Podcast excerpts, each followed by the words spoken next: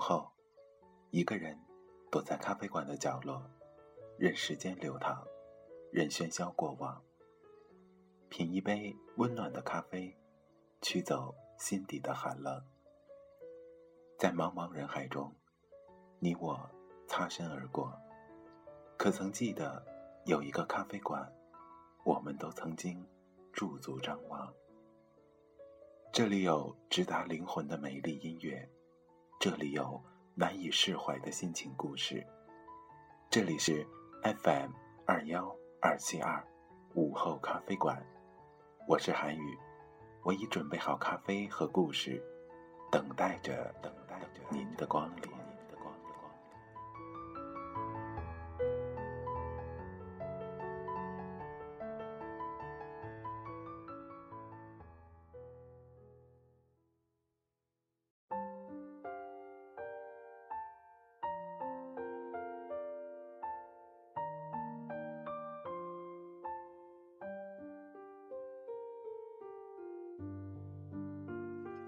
亲爱的听众朋友们，大家晚上好，这里是 FM 二幺二七二午后咖啡馆，我是主播韩宇。在今天，韩宇继续为您带来《柴静的看见》第十一章，只求了解与认识而已。上半部分，敬请收听。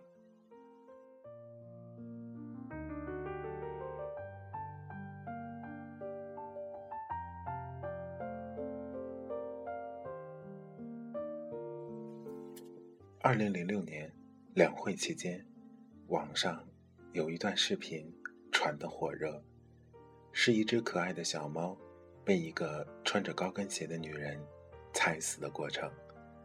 视频里，它脸上带着笑，照着它的眼睛踩下去，那只猫的爪子微微举起来，无力地抓挠着，直到被活活踩死。它踩的时候。面对着一台录像机，录下来的视频被拿来在网上收费观看。当时正在忙两会，来不及细看。路上听到出租车里电台主持人播报这件事，说已经通过了踩猫地点 Google Earth 和人肉搜索，发现踩踏的人是一名护士，拍摄者是一名记者。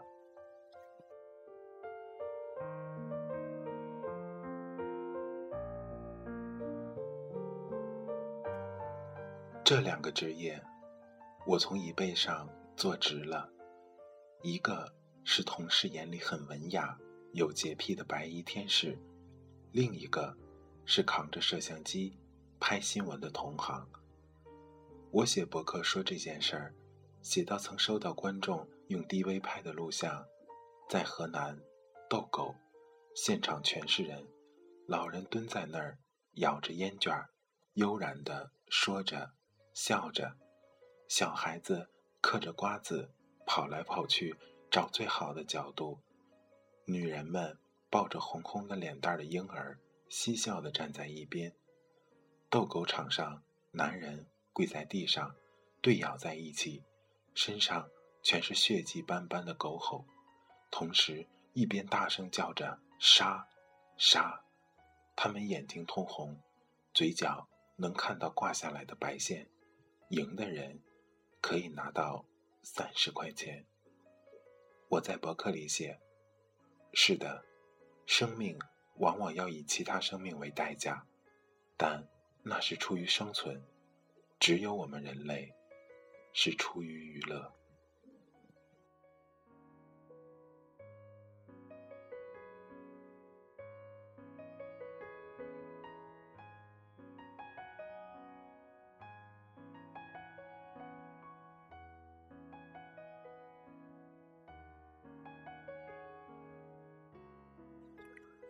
老范有一只猫，小圆脸儿，有点小刘海儿，长得跟他一模一样。经常我打电话给他，他就扯着两只后腿儿，把猫拖到话筒边上，叫叫阿姨。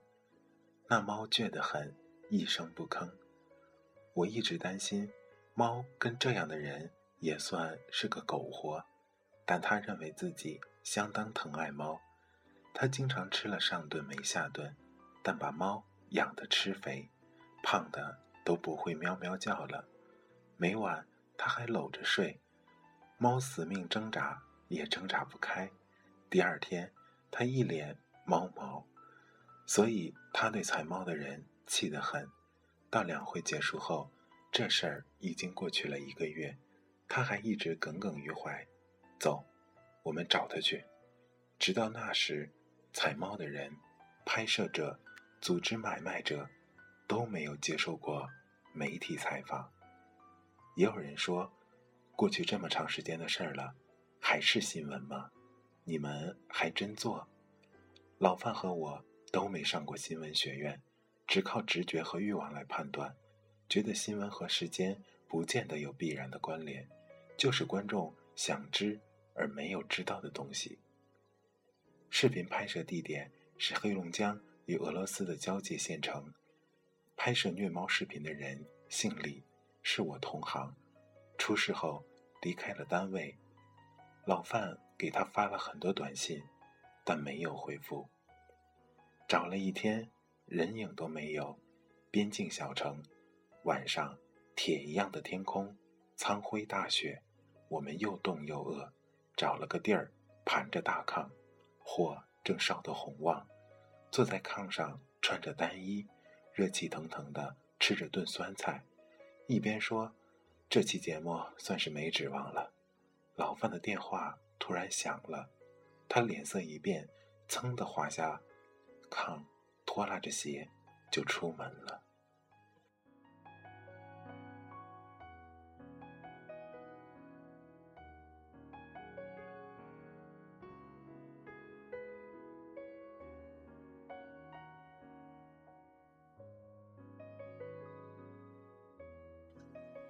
过了一会儿，他还没有回来。门开着一条缝，外面雪把地都染白了，碎雪粒子夹杂着风，一股一股的钻骨的冷。小红赶紧捞起大衣给他送了出去。老范还站在雪地里接电话，披上衣服，下意识地说了声谢谢。对方听见，问怎么了？他说：“哦，没事儿，同事给我送衣服。”对方沉默了一会儿，说：“你刚才一直没穿大衣，站在外头。”哦，一看到你电话，我忘了。他说：“李就这样接受了采访。这个光头坐在我对面，一根烟叼在嘴里，粘在嘴角，悬悬不掉。新闻调查这样的节目，隔了一个月才来做，肯定不光来谴责。问吧。”越尖锐越好。他对杀死一只猫没有兴趣，也不享受虐待的过程。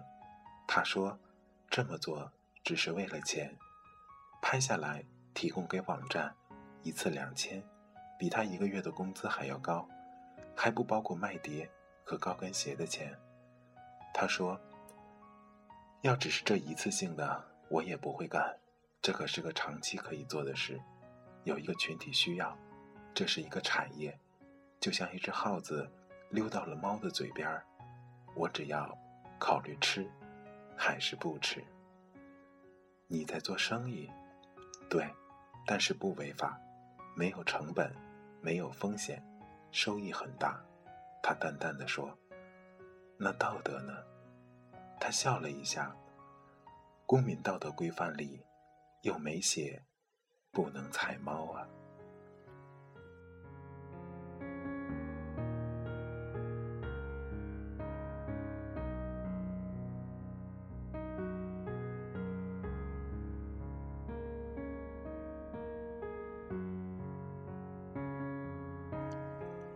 我问他：“人的心里不该有这样的天性吗？”他说：“刚开始看的时候有一点点感觉，然后就麻木了。”说完，眼睛不眨的看着我：“什么让你麻木的呢？”利益，他回答的飞快。他不准备忏悔，也不是为了挑衅，他就是在说他真实的想法。老范就坐在边上，后来他写道：“说实话，他的坦率让我感到绝望。一个过于主动，甚至积极坦白自己内心阴暗面的人，往往会让原本想去挖掘他内心弱点的人感到尴尬和一丝不安。他甚至都不为自己辩解一句：为什么不在镜头面前，哪怕是伪装歉意？”向大家忏悔，祈求宽恕呢。采访间隙，老范和他聊天，李说起很多年前，他也曾经养过一只猫，养了十七年，自己老死的。我以前经常抱着它睡，我们都一愣。如果现在付钱给你，让你踩自己的那只猫呢？老范试探地问。这个如果不存在，他在十几年前。就已经过时了。如果有如果呢？你就当是一个心理实验。我会收下钱，让人把它带走，不要让我看见。如果一定要你看，当面踩死呢？如果钱高到一定程度的话，可以。老范是一个七情上面的人，脸上明明白白的挂着伤心。这时候。李开始反问他：“如果你也养猫的话。”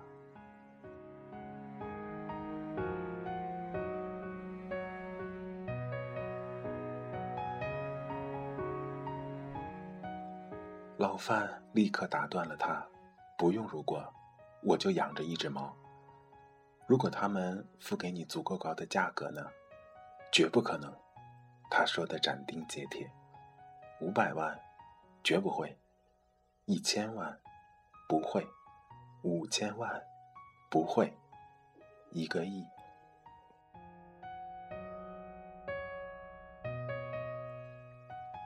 老范的脸上像是突然有了个顿号一样，很短的迟疑了一下。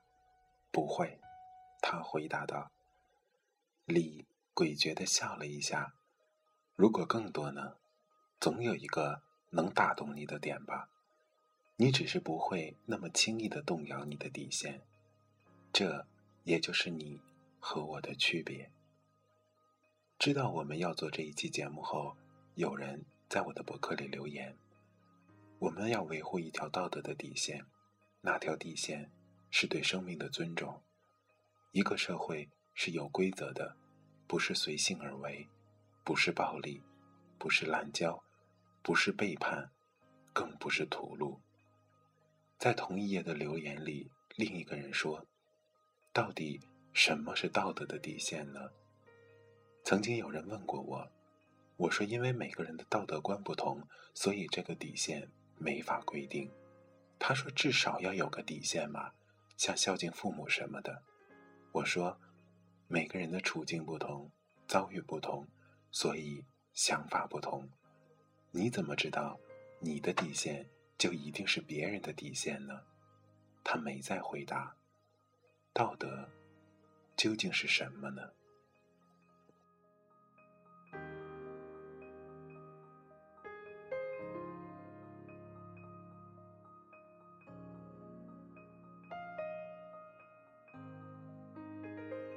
采访完，深夜里，我和老范人手一本日记。埋头刷刷的写着，面对着这个让人迷惑的古老问题，孟子说：“人就是道德。”那么，什么是人？他说：“恻隐是人之端，但恻隐又是什么？对象是谁？在什么范围内存在？每个人都有自己的理解。”我写过诺贝尔和平奖得主。德国医生施韦泽的故事，他在非洲丛林里为黑人服务了整整五十多年。在书里，他写道：“无论如何，你看到的总是你自己。死在路上的甲虫，它是像你一样为了生存而奋斗的生命，像你一样喜欢太阳，像你一样懂得害怕和痛苦。现在。”它却腐烂成了机体，像是泥土，就像你今后也会如此。在那篇文章的最后，我写道：“如果我们对一只猫的死亡漫不经心，我们也会同样漫不经心地藐视着人的痛苦和生命。”李的同事说，他曾经救过四个人。高速公路上发生车祸，四人重伤，他路过，把几个人都送到了医院。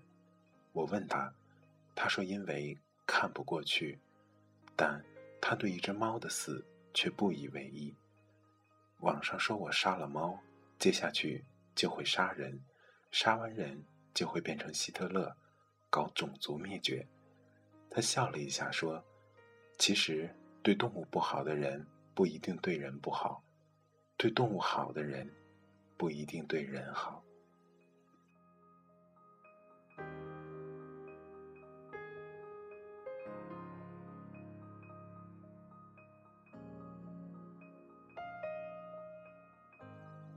采猫的视频被放到了一个叫做 Crash World 的网站上，这个网站一个月的注册量。超过四万人。事发之后，李听到了无数的声讨，可他收到的信里还是有一些想通过新闻报道知道他的地址后向他买光盘的。不要以为他们离你很远，他们当中有官员，有商人，什么人都有。他们就是你生活里的普通人。他说，事件过去之后。这个市场还会存在，因为需求存在。他解释说，因为如果规则只是道德的话，人的道德底线是不一样的。假如当时这个行为是违法的，有明确的法律规范，你觉得你会做吗？我问道。不可能，绝对不会。这个底线坚决不能超越。十九世纪初。英国有人提出禁止虐待马、猪、牛、羊等动物，提案在国会引起了巨大争议，最终被下院否决。这是人类历史上首次试图用法律肯定动物以生命存在。一八二二年，世界上第一个反对虐待动物的法案在英国出台，之后陆续有一百多个国家。通过了反虐待动物法，不过可惜的是，中国目前还没有此项法律。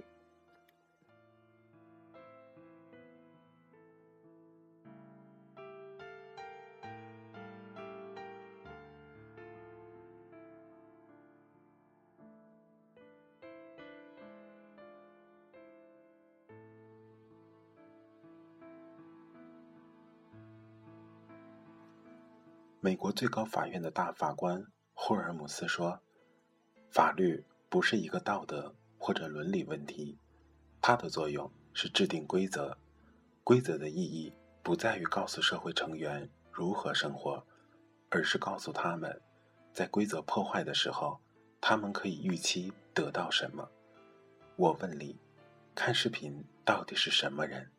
他说：“我不知道，知道我也不能说。”我们在杭州寻找 Crash World 网站负责人 Guinness，他姓郭，名字、车号、住址、手机、照片都被人肉搜索过，贴在网上。大风里，我们等到半夜，传达室的人指着桌上厚厚一摞报纸，已经十几天没人领过了，可能早搬走了，车也没来过。第二天早晨七点，我醒了。老范披头散发的坐在对面床上，问我：“咱们再去一趟吧。”做新闻的人是赌徒，我通常赌完身上最后一分钱才会离开。他不是，他会把外衣脱下来压在桌子上，赤膊再来一局。老范上楼去他家那层看看，我没着没落的等在一楼。十五分钟后。我收到他的短信，他家门开了，有人下楼了。我刚奔到电梯口，门就开了，里头三个人，一个老头，一个女人，还有一个男人，但这个男人跟照片上的 Guinness 没有任何相似之处，比照片里的人起码要胖二十斤，满脸胡须。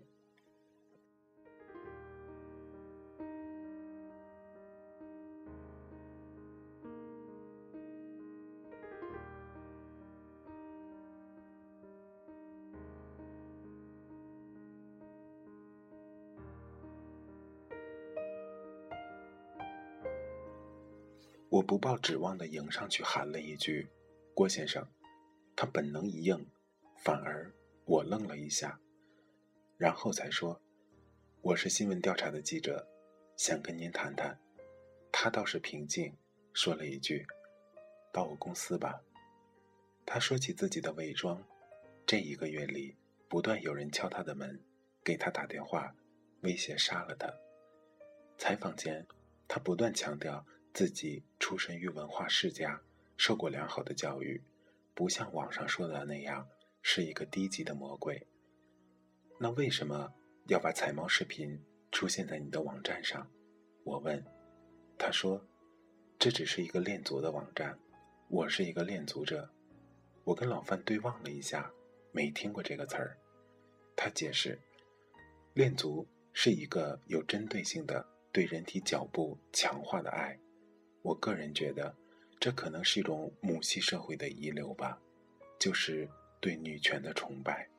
恋足欣赏美丽的腿部，把它当做一种崇拜物来崇拜。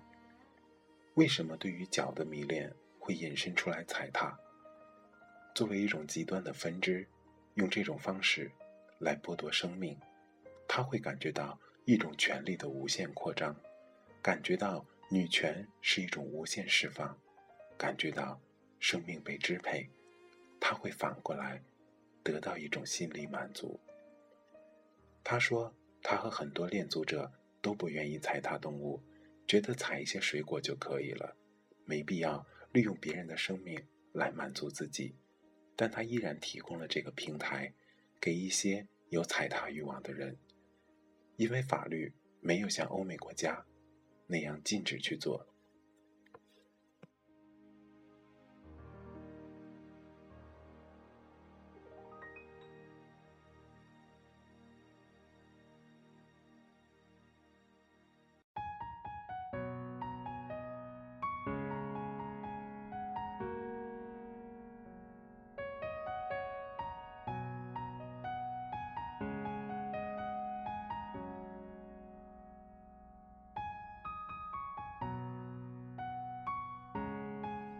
我问他，为什么会有人要看彩猫？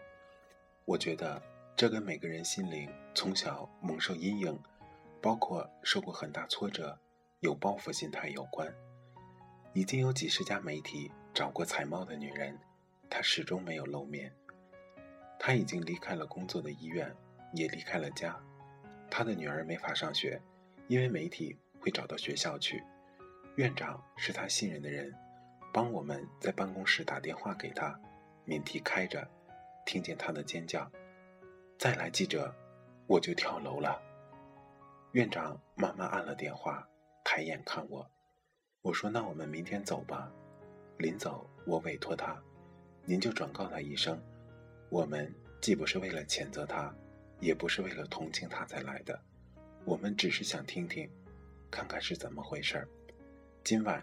正好有我们一期节目，请他看一看，再选择要不要和我们见面。当晚播出的是以公众的名义，主角是郝劲松和陈法清。节目放完半个小时，院长打来电话，说他同意见见你们，但只是见一面，不采访。约在一百公里外一个陌生的城市旅馆里，开门的时候，我几乎没有认出他。比视频上瘦了很多，长发剪得很短，眼睛敏感，嘴唇极薄，涂了一线浅浅的口红。我们说了很多，他只是有些拘谨地听着，说不采访。老范委婉地再试试，他说的很客气：“我想见你们，只是不想让你们走的时候留下遗憾。”手机响了，他接了，突然转身，啪的一下打开电视，拿起遥控器，一个频道一个频道的往下翻。我问：“怎么了？”他不说话，眼睛盯着屏幕。一个电视节目刚播完预告片，要播虐猫的事儿，他一句话不说，眼睛盯着电视里自己的截图，脸部没有遮挡。主持人正指着他说：“没有人性。”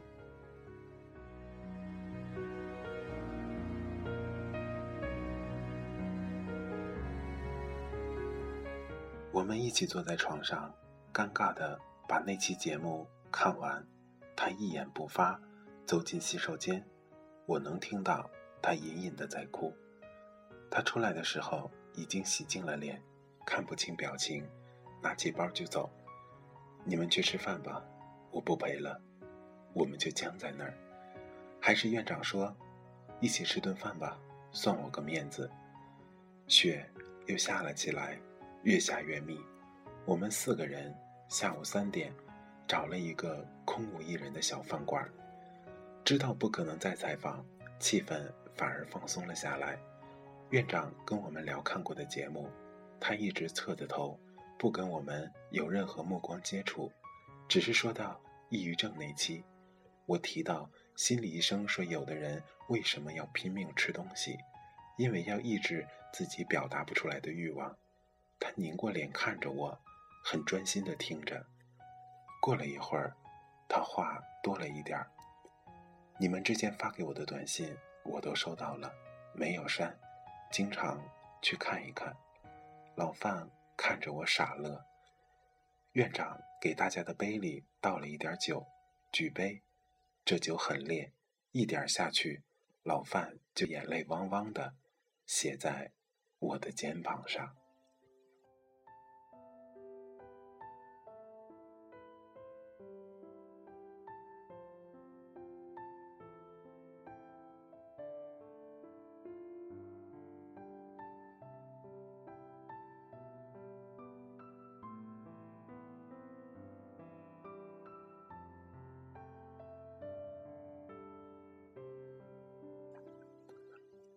突然说：“这是我一个月来最快乐的一天。”我们三个人都意外的接不上话。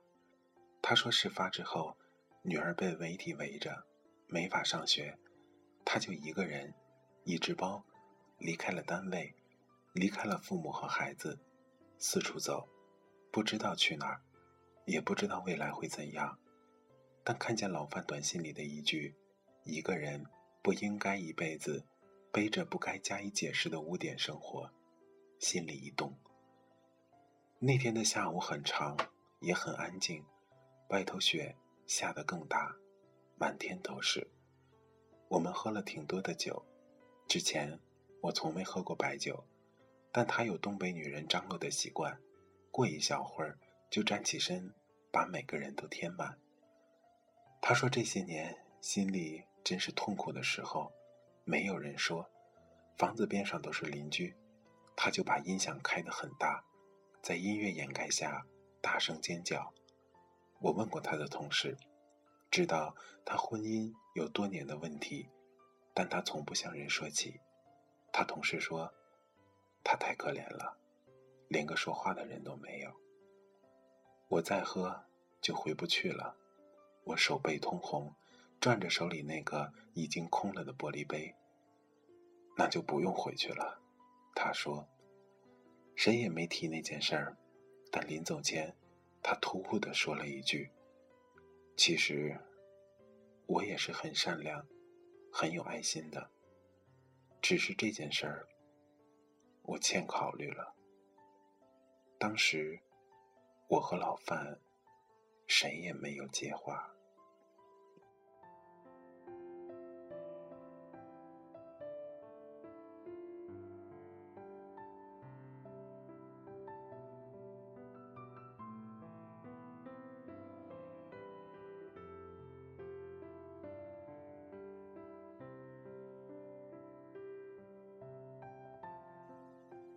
好了，刚刚为您分享的是来自柴静的《看见》第十一章，只求了解与认识而已。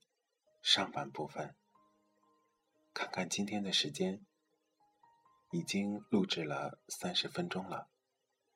今天的午后咖啡馆马上就要结束了，在节目的最后，韩语祝愿你有一个美好的夜晚，晚安，好梦。我们明天同一时间不见不散。